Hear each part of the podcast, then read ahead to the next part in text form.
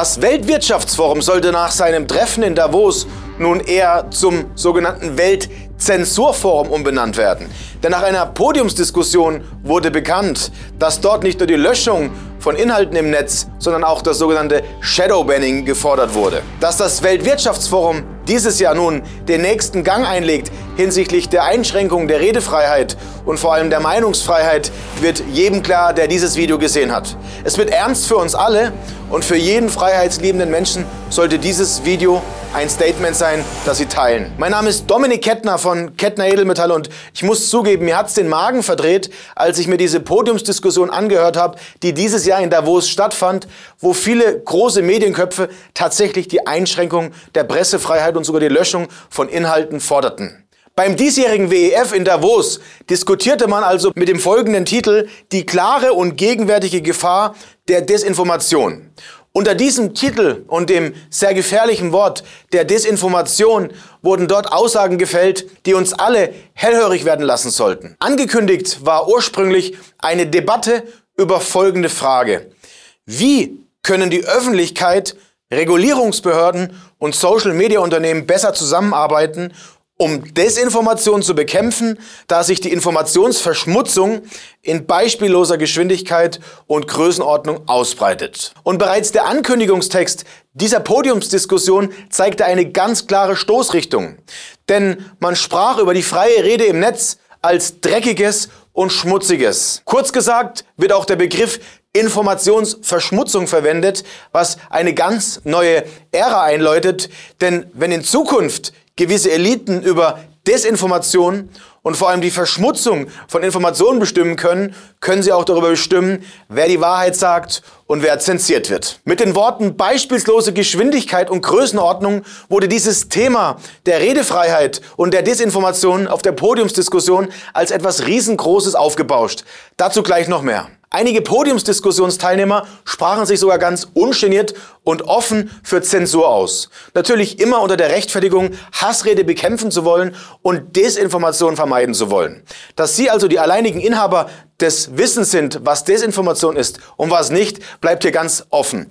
Bevor ich Ihnen jetzt die Namen nenne, die weltbekannten Namen, welche diese Zensur fordern, möchte ich Sie auf die Worte von Ernst Wolf aufmerksam machen. Denn mit Ernst Wolf werde ich gemeinsam am 15. Februar um 19 Uhr das Schicksalsjahr 2023 in unserem Webinar beschreiben. Live haben Sie dort die Möglichkeit, uns Ihre Fragen zu stellen. Doch hören Sie selbst, was Ernst zu dieser Zensur sagt und warum es sich lohnt, für Sie vorbeizukommen.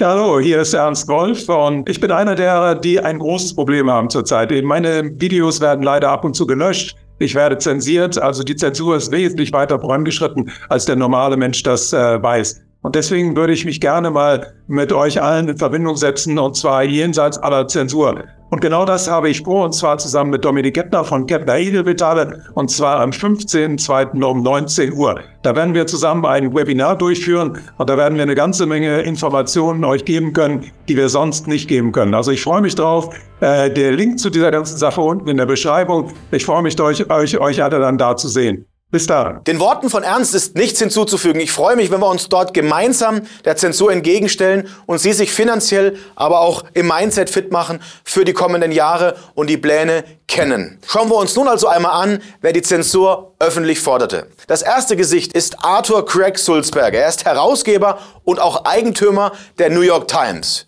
Die New York Times ist nicht nur die größte und mächtigste Zeitung der Vereinigten Staaten, nein, sie ist wohl auch eine der meistgelesenen Zeitungen der Welt. Dass diese Art von Presse fordert, eine Zensur in den sozialen Medien und im Internet durchzuführen, wundert mich allerdings nicht. Sulzberger sagte dazu, Angesichts der zentralen Rolle der Plattformen bei der Verbreitung schlechter Informationen denke ich, dass sie irgendwann eine unpopuläre und mutige Sache tun müssen, nämlich vertrauenswürdige Informationsquellen konsequent zu differenzieren und hervorzuheben.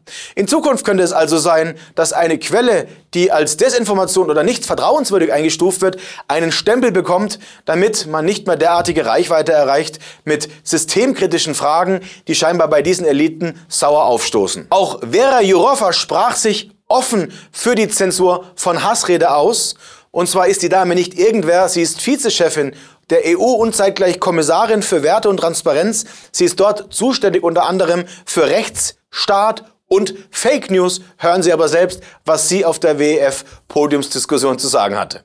Because what qualifies as hate, hate speech, as illegal hate speech, which you will have soon also in the US. I think that um, we, we have a strong reason why we have this uh, in the criminal law.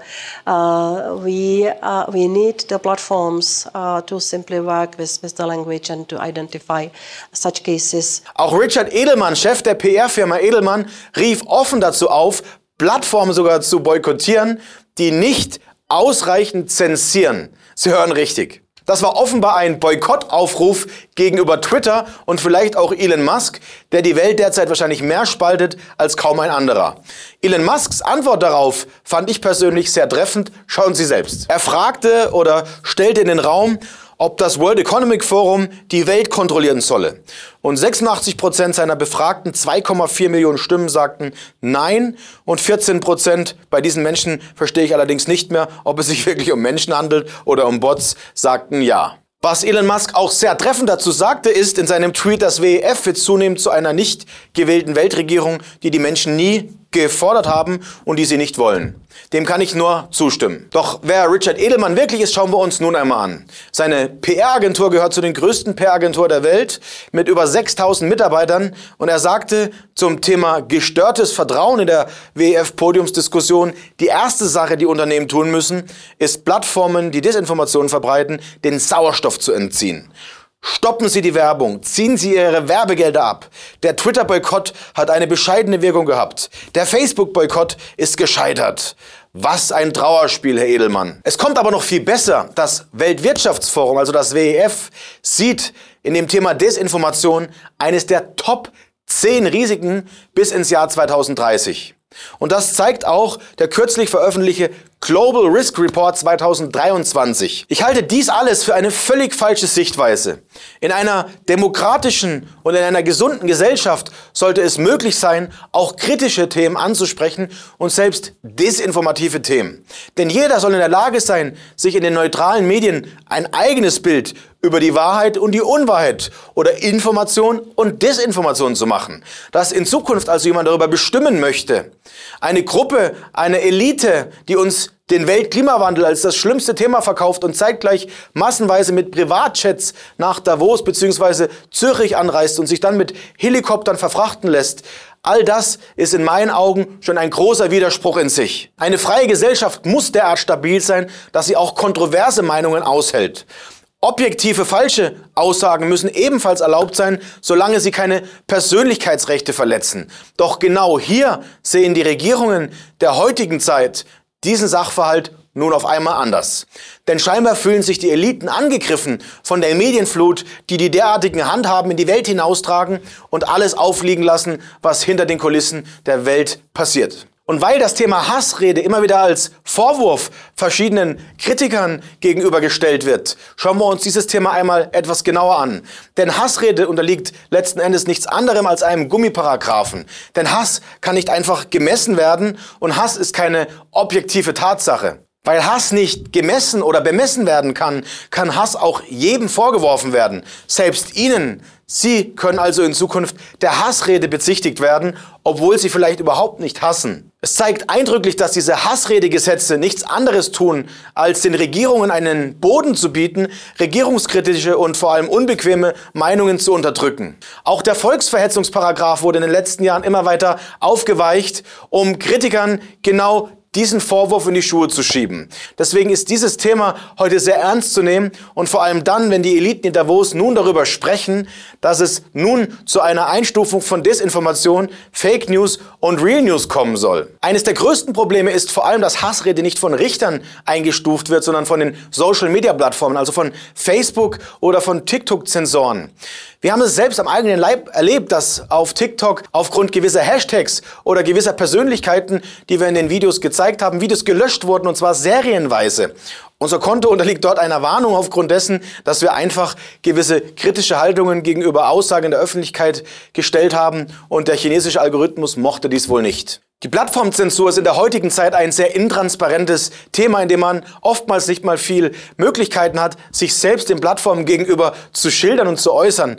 Meistens handelt es sich hierbei um kleine Textboxen, in denen nur wenige hunderte Wörter eingetragen werden und am Ende nicht mal ein Mensch entscheidet oder wenn dann ein Mensch entscheidet, dies ebenfalls nur subjektiv getan wird. Denn die Staaten drohen den Plattformen oftmals heute schon hohe Geldstrafen an, sollten diese Hassrede zulassen. Und wie Sie jetzt gesehen haben, ist Hassrede sehr schwer zu beweisen oder der Gegenbeweis seitens der Plattform anzustellen, weswegen es für die Plattform einfacher ist, ein Video einfach zu entfernen. Doch das Positive am heutigen Thema ist, dass den Plattformen scheinbar zunehmend die Fälle davon schwimmen. Wenn man also Kritikern den Mund verbieten muss oder möchte, damit die schmutzigen richtigen Pläne und die Geheimnisse nicht herauskommen, sind wir alle mit dem Finger in der richtigen Wunde. Ich ermutige jeden Einzelnen dazu, aufzustehen, aus der Komfortzone zu kommen und seine Meinung offen kundzutun. Tun Sie dies mit Bedacht, tun Sie dies mit einer friedvollen Botschaft und tun Sie dies vor allem auf dem Weg, dass Sie Ihren Mitmenschen eine Brücke bauen. Wir alle wollen doch nichts anderes als Frieden und das Gegenteil von dem, was die Regierungen derzeit tun, nämlich Panzer in ein Land schicken, das ehemals einer unserer wichtigsten Wirtschaftspartner Partner war. Russland und die Ukraine stehen in einem Konflikt, in dem wir nun als aktive Kriegspartei hereingezogen werden und das aufgrund der Entscheidungen einer Regierung, die ebenfalls auch Kritikern in Zukunft den Mund stopfen möchte, wenn man diese Handlungen offen diskutiert. Ob das dann Hassrede oder Desinformation ist, völlig gleich. Die Plattformen werden gezwungen sein, sich in Zukunft zu verändern. Der Content wird weniger informativ und es wird nur noch eine Wahrheit geben, die der GEZ-finanzierten Gebühren und der Staatsmedien. Wir sehen also, und das ist die wesentliche und positive Botschaft des heutigen Videos, denn wenn eine der wesentlichen Debatten und Plattformen und Diskussionen in Davos eine Diskussion um die Desinformation und die Hassrede ist, dann schauen wir uns doch einmal die Statistiken dazu an, denn immer weniger Menschen glauben den Massenmedien, wie Sie in dieser Grafik sehen können. Ganze 42 Prozent sagen, die Informationen in den deutschen Medien seien nicht glaubwürdig. Weitere 42 Prozent glauben, die deutschen Medien bekommen Vorgaben von der Politik, wie sie berichten sollen, und sogar 20 Prozent würden von Lügenpresse sprechen. Das ist ein Armutszeugnis für den deutschen Journalismus und für viele Redaktionen. In meinen Augen sollte dies zum Nachdenken veranlassen, statt über ein Flugticket nach Davos, um sich dort mit den Eliten an der Bar zu treffen und es sich einfach gut gehen zu lassen in der Zeit, wo man anderen Menschen das Leben schwer macht, die Freiheit untergraben möchte und an digitalen Geldsystemen arbeitet.